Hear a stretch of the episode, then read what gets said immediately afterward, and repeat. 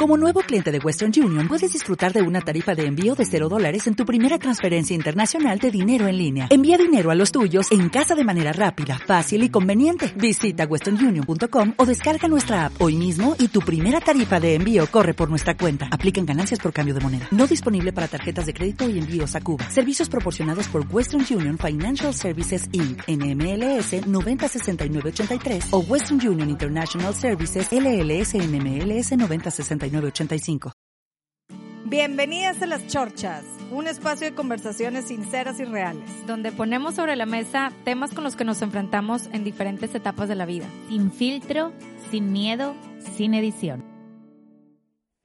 Año con año, Soriana Fundación ha realizado diversas campañas con motivo de apoyar a las mujeres que luchan contra el cáncer de mama. Además de buscar la prevención, este año estamos participando en la campaña Mujeres Inspirando Mujeres, porque la lucha es de todas. Y qué mejor medio que una buena chorcha para inspirarnos y sensibilizarnos entre todas. Conmemorando el mes de la lucha contra el cáncer de mama y para sensibilizarnos más en este tema, quisimos invitar el día de hoy a la, doctora, Sonia Flores Moreno, cirujana oncóloga reconocida como una de las mejores de las mujeres de la medicina mexicana. Hola doctora, bienvenida a las chorchas. Ay, gracias, encantada de que me hayan invitado en este tema tan importante en este mes. Pues doctora, como estábamos comentando Fabi y yo, y bueno, Eli que no nos pudo acompañar esta vez, estábamos platicando que ya nos acercamos a cumplir 40 años, ya la mayoría, y el tema de conversación en todos los desayunos, en las comidas es, ya te checaste, ya hiciste cita, y como que más en este mes, ¿verdad? Todas queremos saber qué es lo que pasa. Y yo creo que pudiéramos hablar de este tema, pero antes saber de usted, de su historia, de, este, de esta historia que la llevó a ser una de las mejores este, doctoras en, en oncología.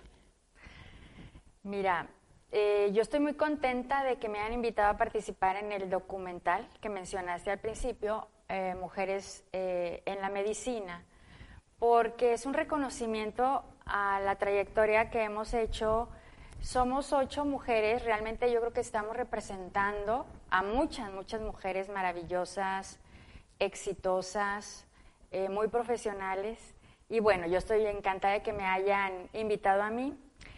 Yo pues ya tengo, yo estudié medicina aquí en Monterrey y después me fui a la Ciudad de México a especializarme como cirujana y después hice una subespecialidad de cirugía oncológica.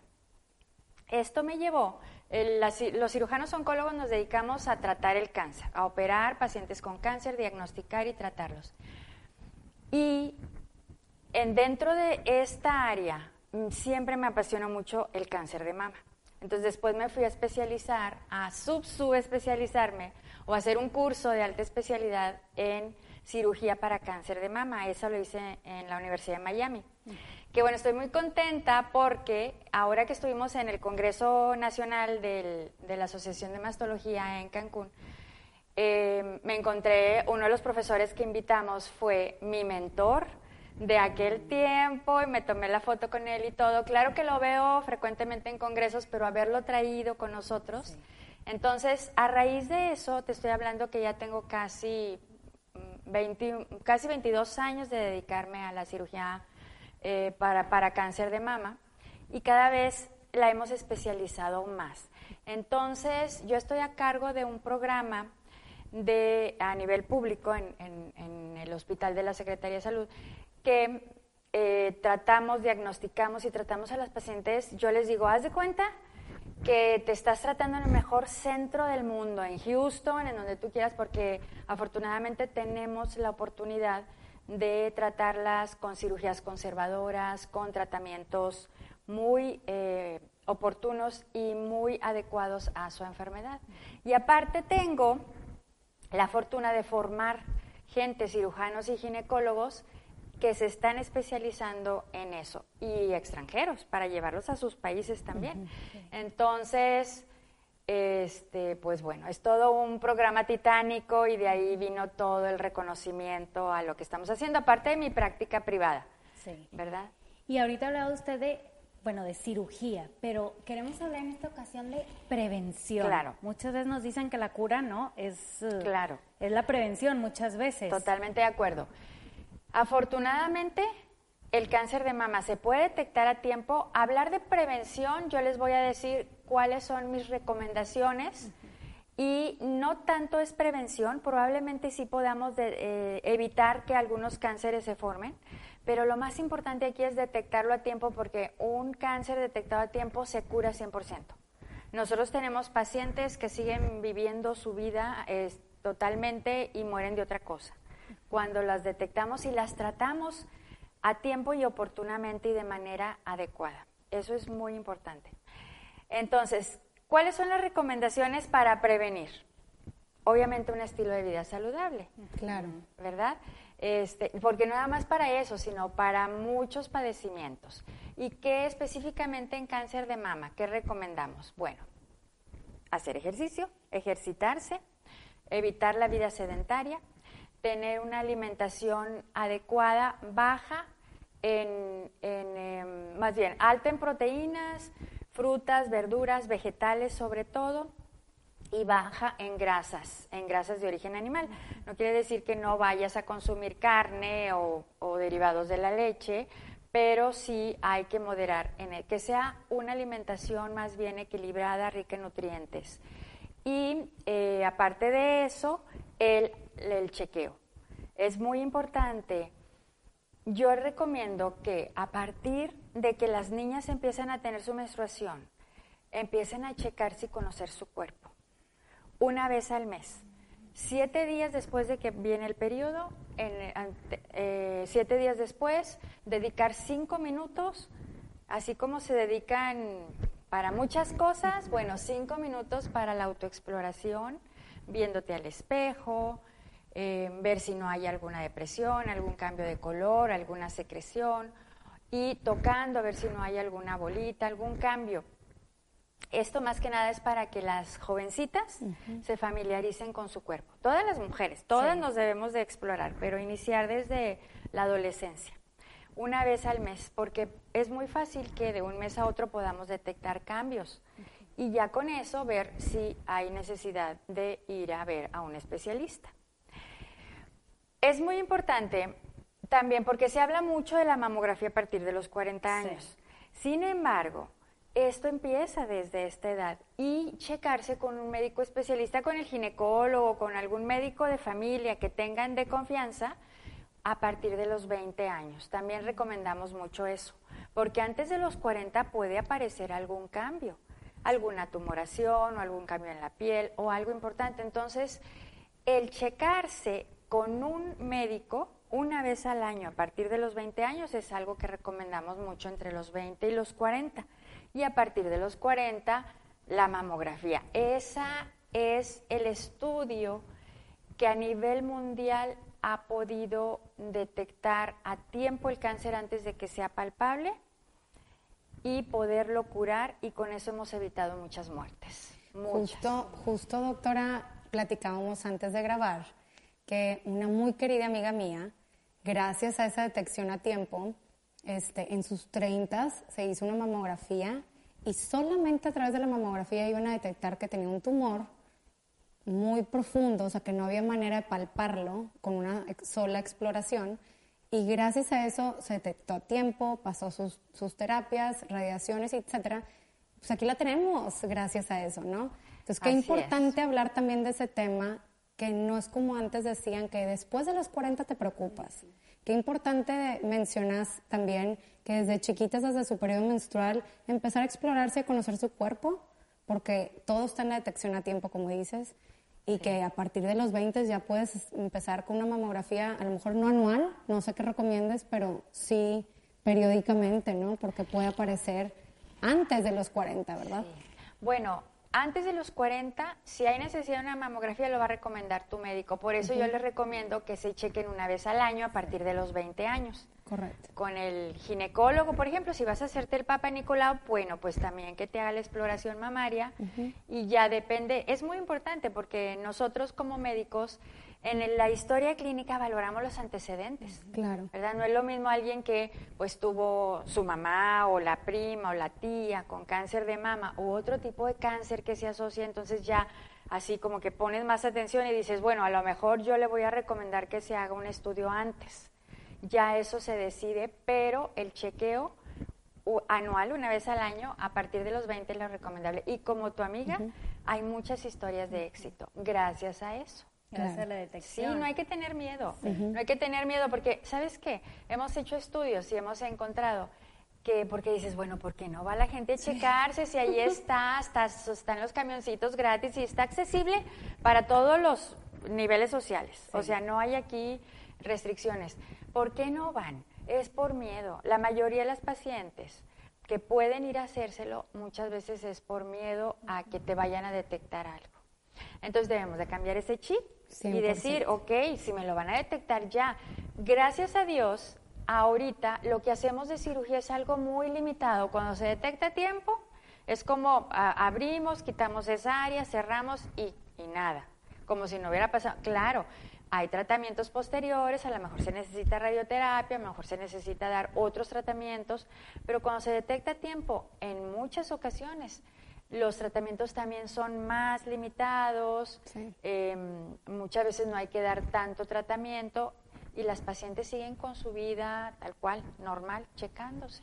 Eso del miedo, ahorita acabamos de grabar con una persona que nos hablaba del miedo y este, yo la verdad no me he hecho la mastografía, tengo estoy cumpliendo 40 años y ese es el tema de conversación ahorita y no me lo he hecho y a veces muchas veces pienso, ay, es que si me lo hago, si sale algo, o sea, ¿para qué me lo hago? ¿No? O sea, ¿para qué? Si le vas a encontrar. Eso, eso justo decir. la frase en, mi familia, culturalmente hablando, está que si le buscas, encuentras.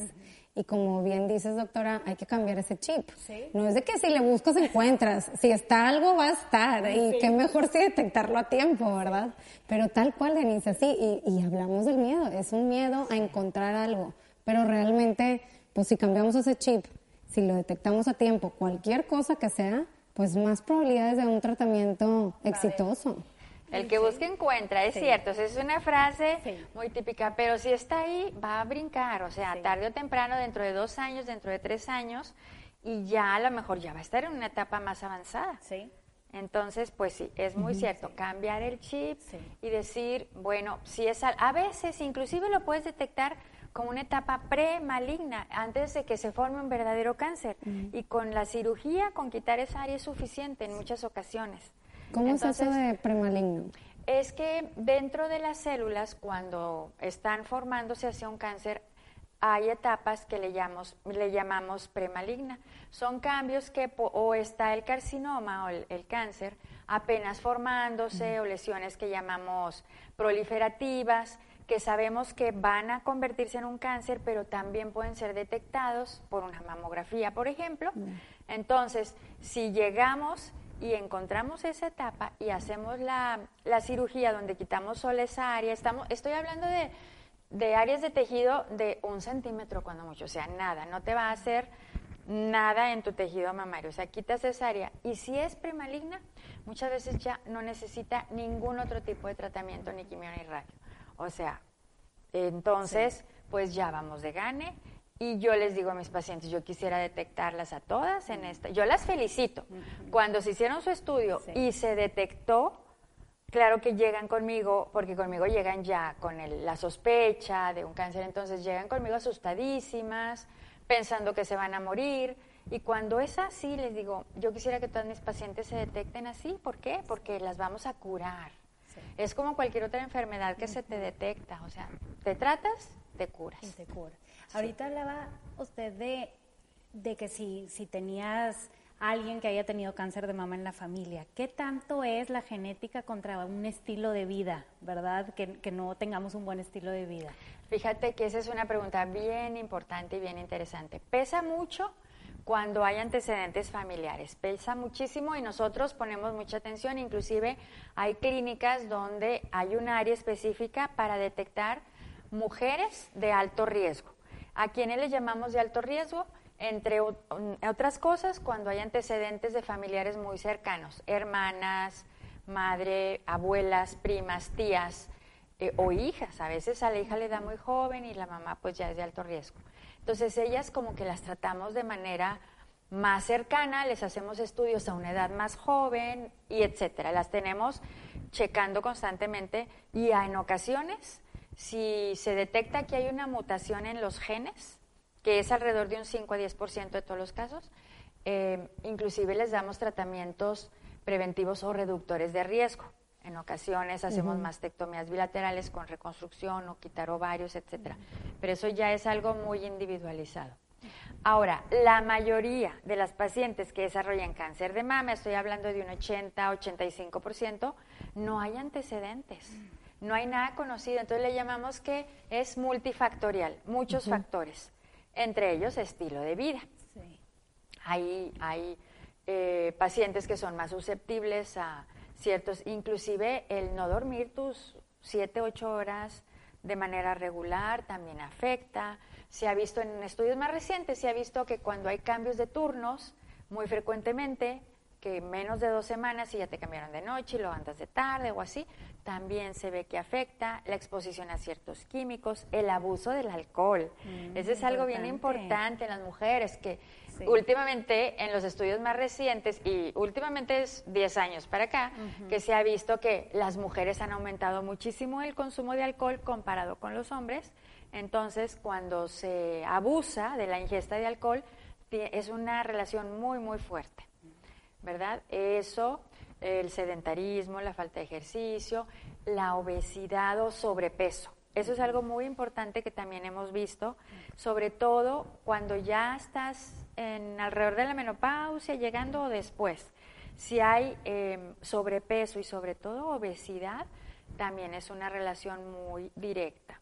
Entonces, todos esos factores son importantes, sí pesan mucho. Y hablando, contestando la pregunta de la genética, 5 a 10% de los casos están relacionados, fue, o sea, demostrado con genética. Más o menos hasta un 20% con historia familiar que no se demuestra algo en los genes. Y el resto, pues estilo de vida. Pues Entonces, tiene mucho que ver. sí. claro. Y, y, ya que uno, bueno, tiene un, un diagnóstico, ¿no? Ya, eh, digo, después de la prevención, un diagnóstico, ¿qué es lo que pasa después, verdad, de un, de un diagnóstico positivo de cáncer de mama? O sea, ¿qué soluciones hay, verdad? ¿Cómo se pueden tratar las mujeres? Es una pregunta bien interesante y sí me gustaría mucho que quedara aclarado porque eh, la mala práctica es, ay, me salió una bolita y sospecha de cáncer, me meten al quirófano, me quitan la bolita y ahí mismo deciden si me van a hacer la mastectomía o no. Eso es una práctica que nosotros, los especialistas eh, oncólogos, consideramos mala práctica. Hoy en día, toda paciente con sospecha debe de hacerse una biopsia. Y para decirte con sospecha es porque en el estudio de mamografía y del ultrasonido o de la resonancia, lo que se haya hecho de mama, eh, se ven ciertas características o trae un tumor palpable, etcétera, y dices, bueno, hay sospecha, se le da una categoría, ustedes van a ver en los reportes que dice BRATS, que va del 0 hasta el 6, los de sospecha son arriba del 4, entonces hay que hacer una biopsia. ¿Cómo se hace esa biopsia? Con una aguja, con el ultrasonido, en un gabinete o en, o en el consultorio, si es palpable, y se toma una muestra con una aguja, muestra de tejido. Ese es el primer paso, confirmar o descartar. Y ya con eso te quitas toda la angustia, porque mientras me dijeron que a lo mejor podía ser cáncer, pero si no me hago una biopsia, pues no voy a saber si eso no es. Entonces, al hacer la biopsia, se manda a estudiar a patología y ya el, el que nos va a confirmar o descartar el 100% es el patólogo. Nos va a dar un reporte y ahí nos dice las características. Si es cáncer, eso es el primer paso. Después hay que ponerle apellido. Porque decimos cáncer de mama es estar hablando así como que de algo muy genérico. Ah, bueno, los Sánchez o los, por decir cualquier apellido. Pero hay que, hay que ponerle nombre y apellido. Con eso es otro estudio que se hace a la misma biopsia que le llamamos inmunohistoquímica para saber si es hormonal, si es em, otras variedades, como le llamamos HER2 o triple negativo. Ya eso lo veríamos de manera individualizada. Porque aunque todos se llaman cáncer de mama, se comportan de manera diferente y los tratamos de manera diferente. Entonces, eso es muy importante. Y en ese momento es algo que recomendamos fuertemente ponerse en manos de un grupo, de un equipo multidisciplinario, donde no nada más un, especialista tome la decisión, sino entre todos lo tomamos. Tanto nosotros a nivel, en mi hospital público, donde, donde trabajo y estoy a cargo de, la clínica de cáncer de mama, comentamos todo y decidimos en un, en un tumor board, o sea, en, en una sesión donde discutimos cada caso, igual de manera eh, privada. Entonces, tomamos la mejor decisión para esa paciente. ¿Cuál es la mejor posibilidad de que se cure? Pues con este tratamiento. Entonces, todo eso tiene que hacerse antes del tratamiento. Por eso les digo que eso de ir a quirófano y que te hagan la biopsia y que salgas, las pacientes se despertaban tocándose para ver si me quitaron el pecho o no me quitaron el pecho, porque no sabían si tenían cáncer o no. Entonces, eso ya no debe, o sea, las pacientes cuando van a quirófano tienen que saber qué les vamos a hacer. Todo. Qué esperamos y las posibles complicaciones también. Entonces, más o menos así es el proceso, sospecha de cáncer, se hace la biopsia, confirmación de cáncer, se categoriza qué tipo de cáncer es, se sesiona y se decide. ¿Vamos a empezar con cirugía o vamos a empezar con otro tratamiento? Depende del tipo que sea. Pues qué, qué tranquilidad tener esta información, porque muchas veces así, por ejemplo, ya se me quita el miedo de irme a hacer una mastografía, ¿verdad? Claro, totalmente. Quiero que hagas la cita terminando ahorita. sí. Pues yo te puedo platicar que acabo de hacer mi primera. Ah, sí. Sí, hace como un mes más o menos. Bueno, todavía es más chiquita. Sí, yo tengo 37 años recién cumplidos, pero justo a raíz de esta amiga y esta conversación. Entonces, qué importante hablar de estos temas, ponerlos sobre la mesa, platicarlo con todos los familiares, amistades, colegas, con todo el mundo, porque la información es poder, nos da poder para tomar mejores decisiones. Es no tenerle miedo y conocer, porque a veces el miedo es a lo desconocido, pero una vez que conocemos los pasos que dar, la prevención, lo importante de detectar a tiempo, pues cambia toda la historia, ¿no? ¿Y salió bien tu mamografía? Todo bien, gracias a Dios. Qué bueno. Y a ver. ¿Y a poco no estás tranquila? Claro, pues soy sincera. Claro que ahí, en ese minuto, me pasó por la mente. Y donde salga algo, pues bendiciones, o sea, de saber en ese minuto, ¿verdad? Claro. O sea, ¿te puede entrar un poquito nervio? Claro que sí. Pero qué mejor que, o sea, salga y detectar algo a tiempo. Entonces, gracias a Dios, eco, mamografía y todo bien, palomeado. Este, y, pero sí, pues tenemos que, como dicen, vive lo que quieres predicar, ¿no? O sea, hay que preach what you, ¿cómo va la frase esa? Sí, sí, tenemos este, what you teach. Ajá, de que hay que, o sea, si predicas, pues predicas con el ejemplo, ¿verdad? No, no puedes decir, oigan, váyanse a checar y tú nunca te has checado. Pues cómo, ¿verdad? Saliendito de aquí voy a hacer mi... Tu cita, ándale, anímate. Claro, sí, sí. Claro, aparte tú ya les puedes decir, oye, no, no se siente tanto, o sea, porque tienen muchas veces el miedo a que te van a aplastar. Sí. Oye, eso... Que vuela. Eso te puedo decir que, a ver, es incómodo, pero nada de dolor y todo bien. A mí sí me asustaron eh, con esa idea también. Ay, pues mira, el Papa Nicolau también es incómodo y nos lo hacemos, o sea, entonces sí, la mamografía es un poquito, yo les digo, un apachurrón por la vida, porque sí te pero no es algo que no puedas tolerar. Totalmente. Entonces, pues ya estás tranquila, ahora está dentro de un año. Claro, y qué padre tener tu historial, o sea, también, porque es como un check-up, o sea, ir sabiendo cómo estás este año y así puedes compararlo con el próximo año de, de, todo en general, ¿verdad? Ir viendo los cambios. sí, sí, hay un cambio importante y ya verlo con tu doctor. Entonces es bien importante. No, pues la información es poder. Sí. Casi siempre, doctora, terminando así un episodio, que igual y para ir cerrando más o menos el episodio, cada una hacemos una conclusión de con, con qué nos quedamos, ¿no? De, de esta pequeña plática. ¿Con qué te quedas, Fabi? Pues definitivamente con el quitarse el miedo este, se me hace lo principal, porque sin miedo, pues vamos más por la vida, ¿verdad? Tomando mejores decisiones, que es lo que justo platicamos en otro episodio, ¿verdad, Dianis? Sí. Y yo creo que el quitarnos el miedo, porque hay muchos tabús dentro del mundo de la medicina, o sea, también veo en mi propia familia, en, en o sea, generaciones para atrás, que era hasta miedo ir al doctor, por lo mismo de que algo pueden encontrar, no, todo estoy bien, todo estoy bien, pero pues cambiemos ese chip como dices, doctora, de quitar ese, cambiar ese chip y decir, la prevención o detección a tiempo hace toda la diferencia. Entonces yo me quedo con eso y a predicarlo por todos lados para contagiar esa, o sea, animar a las mujeres a irse a hacer estos chequeos. ¿Tú, Dianis? Pues a mí me llamó mucho la atención que nos dijo que desde que su primer menstruación las niñas, enseñarlas a autoexplorarse. Yo tengo tres niñas y la verdad jamás lo había hecho. Ya una tiene 17, ya la otra 14, como que no, no le había dado la importancia o no sabía. Y me encanta que, que hayamos tenido esta oportunidad de platicar con ustedes, porque pues es algo que lo voy a poner en práctica ayer, ¿verdad? Ya.